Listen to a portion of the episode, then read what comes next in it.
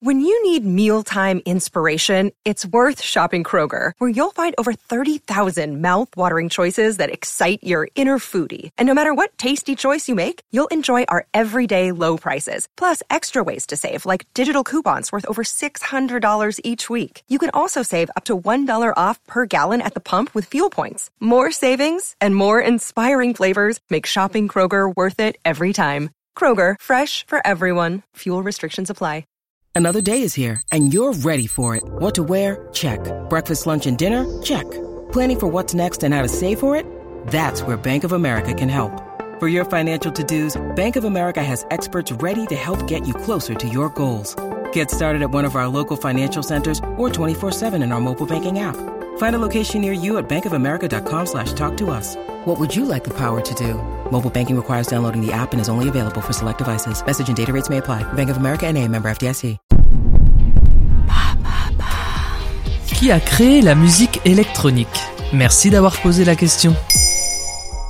Du départ des Daft Punk au succès aussi divers que celui de Rhône, David Guetta ou encore Afex Twin, il y en a eu du chemin avant d'en arriver là. Alors que la musique électro se démocratise et envahit même les bandes originales des séries françaises, d'où part ce mouvement? Comment est né ce style qui a révolutionné la musique et la manière de l'écouter? On essaie d'y répondre tout de suite. Mais c'est quoi la musique électronique déjà? La musique électronique, à ne pas confondre avec l'électro, c'est le nom d'un genre musical au sens global, une musique unique qui évolue en fonction du progrès technologique des machines et des logiciels. La musique électronique est un arbre aux multiples branches aussi diverses que la house, le DM, la musique industrielle, la trance, la new wave, la techno, l'ambiante, l'électro, la minimaliste ou le breakbeat. Et elle a depuis infusé des genres plus populaires comme la pop, le rap ou comme je le disais, des BO de films. Et quelles sont les origines du genre? Si on peut trouver déjà des prémices avec des instruments étonnants dans les années 1800, et oui oui, vous avez bien entendu, les années 1950 accélèrent le tempo. Des expérimentateurs curieux comme le français Pierre Schaeffer impriment des sons issus de machines bouclées sur des bandes magnétiques qu'ils superposent. Imaginez-vous un mix entre musique et expérience scientifique. Des techniques innovantes qui deviendront une norme dix ans plus tard.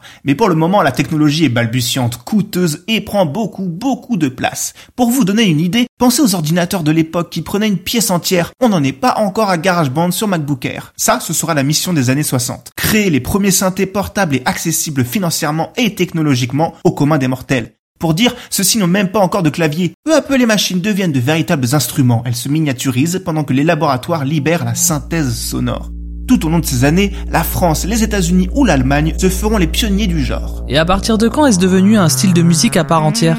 Fin des années 60, le synthétiseur, alors instrument de recherche, devient la pièce centrale de certaines œuvres.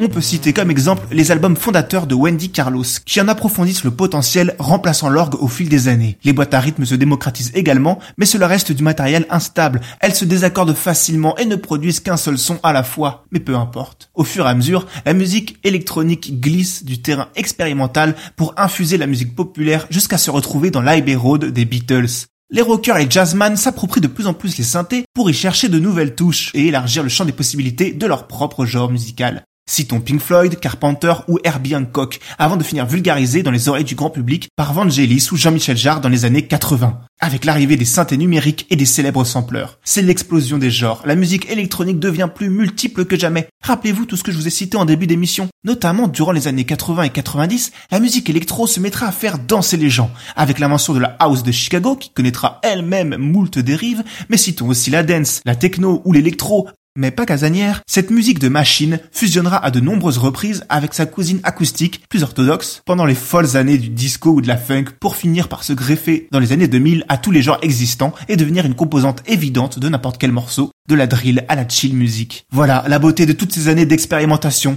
de recherche, d'innovation, d'invention pour nous permettre aujourd'hui de tous danser en chœur sur Crazy Frog. Y a pas à dire, c'est beau.